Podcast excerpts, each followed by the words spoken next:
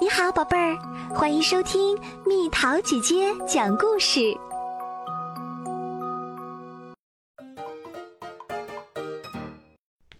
小鸡搬家。汤姆、安、咯噔，灯太太喊道：“爷爷来啦，他要给你们个惊喜。”“什么惊喜？”妈妈，安问。“快！”他的哥哥汤姆说：“小鸡是宠物吗？”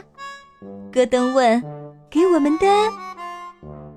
那些小鸡炸着毛，聒噪着。当然啦，爷爷说：“我们什么时候想吃新鲜鸡蛋，什么时候就有。”他们住哪儿啊？咯噔问。我打算给他们垒间鸡舍。爷爷说：“你们几个给他们做个笼子吧，就像有篱笆墙的院子一样。”我们把鸡笼放在哪儿呢？安问：“放在爷爷的菜园旁边怎么样？”汤姆说：“或者放到小土山上面去。”我们还是把它放在房舍旁边吧。安说：“即使我们待在屋里，也可以随时照看小鸡们啦。”能让他们待在我的房间里吗？戈登问道。安和汤姆都笑了。当然不行。汤姆说：“他们把篱笆搬到屋外的一侧，我来把它展开。”安说：“我负责固定立柱。”汤姆说：“我来跟小鸡们说话。”戈登说：“等一切工作完成了，他们建成了一个狭长的长方形鸡笼，九尺长，三尺宽。”这是我见过的最苗条的鸡笼，爷爷说。爷爷把小鸡们放进鸡笼里，小鸡们来回走动，咯咯地叫着，在草地上啄食。我还是想让它们待在我的屋里，咯噔说。醒醒吧，咯噔，汤姆说，小鸡不是室内宠物。他们得待在笼子里，爷爷说。屋子外头的笼子里，还有，安说：“你看他们多快活啊！他们喜欢待在外面。”咯咯咯咯咯咯，小鸡们叫着。睡前，咯噔从窗户向外张望。晚安，小鸡们，他喊道。汤姆和安也倚在窗前，好好睡吧，小鸡们。安喊道：“小心别让臭虫咬到哟。”汤姆喊道：“小鸡们没有回答，它们早已进入了梦乡。”咯咯咯咯咯咯，这是戈登转天早上首先听到的声音。他马上跑出屋去，爸爸妈妈早已经在那里了，还有爷爷、汤姆和安，每个人看上去都不高兴。我还以为小鸡会是安静的动物呢，安说：“我很庆幸没有让他们待在我的屋里。”戈登说：“也许我们应该把小鸡们挪到爷爷的菜园旁边去。”汤姆说。那样他们就不会把我们吵醒了，安说。这一次，他们把笼子建得宽了一些，工程花费的时间长的出乎每个人所料。最困难的一步是捉鸡，汤姆气喘吁吁地说：“唉，也许这些鸡都是赛跑高手。”戈登心想。我真的很庆幸没让他们待在我屋里呀，那样岂不是到处都是鸡毛呀？过了一小会儿，爷爷决定给他的蔬菜浇水了。他浇了西红柿、青豆和西葫芦，他还把水喷到了小鸡们身上。天哪！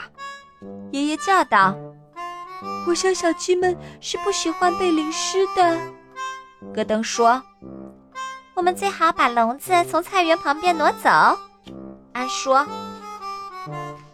也许我们应该把小鸡们挪到土山上去。”汤姆说：“那里离菜园比较近，也远离房舍。”在土山顶上，他们建起了一个边长是六尺的正方形鸡笼。现在小鸡们玩耍的地方要宽裕多啦，安说。它们不会被水淋湿了，戈登说。他们也不会把我们吵醒了，汤姆说。也许他们会喜欢这里的，安说。第二天早上，爷爷说。嘿，孩子们，去鸡笼看看，或许会有惊喜。爷爷说的没错，那里有三枚鸡蛋，每人一枚。汤姆说：“我来取鸡蛋。”戈登说：“小心点儿啊！”安说。戈登尽量小心翼翼，但还是绊了一跤，把鸡蛋跌了出去。鸡蛋咕噜噜地滚了出去。捉住他们！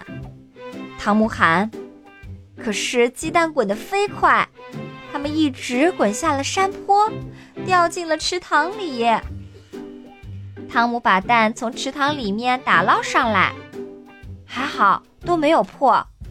他说：“有一枚比另外两枚要小。”安说：“这是枚有趣的小蛋。”戈登说。咱们把这些蛋拿到屋里去吧，汤姆说。咱们去喝点东西吧，戈登说。我渴了。我们最好给小鸡们另外找个地方，上山下山的路可不近啊。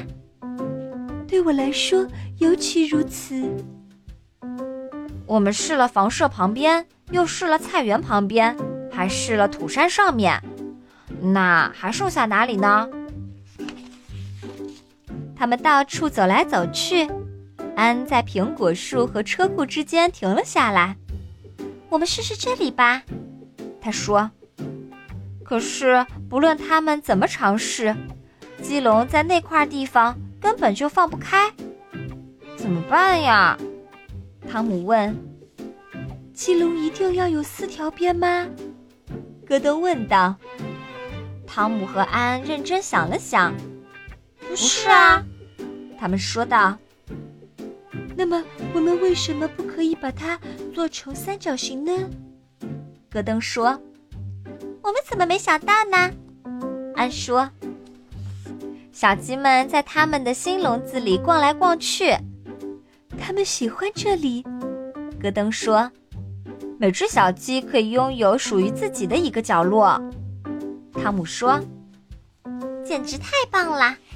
安说：“我饿了。”戈登说：“不饿才怪呢，我们都没有吃早饭。”走吧，安说。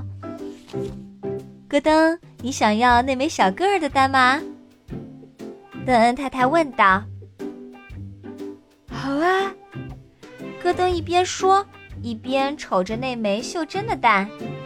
突然，蛋开始前后晃动。然后裂开了，一只小乌龟探出头来。妈妈，戈登喊道：“我能养它吗？养在哪里呢？”邓恩太太问。 “放在我的房间里。”戈登说，他早就盘算好了。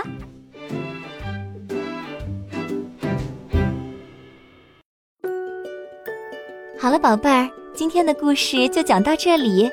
如果想和蜜桃姐姐聊天，可以在微信公众号搜索“蜜桃姐姐”，关注我，在每天的故事评论区留下你想说的话哦。晚安。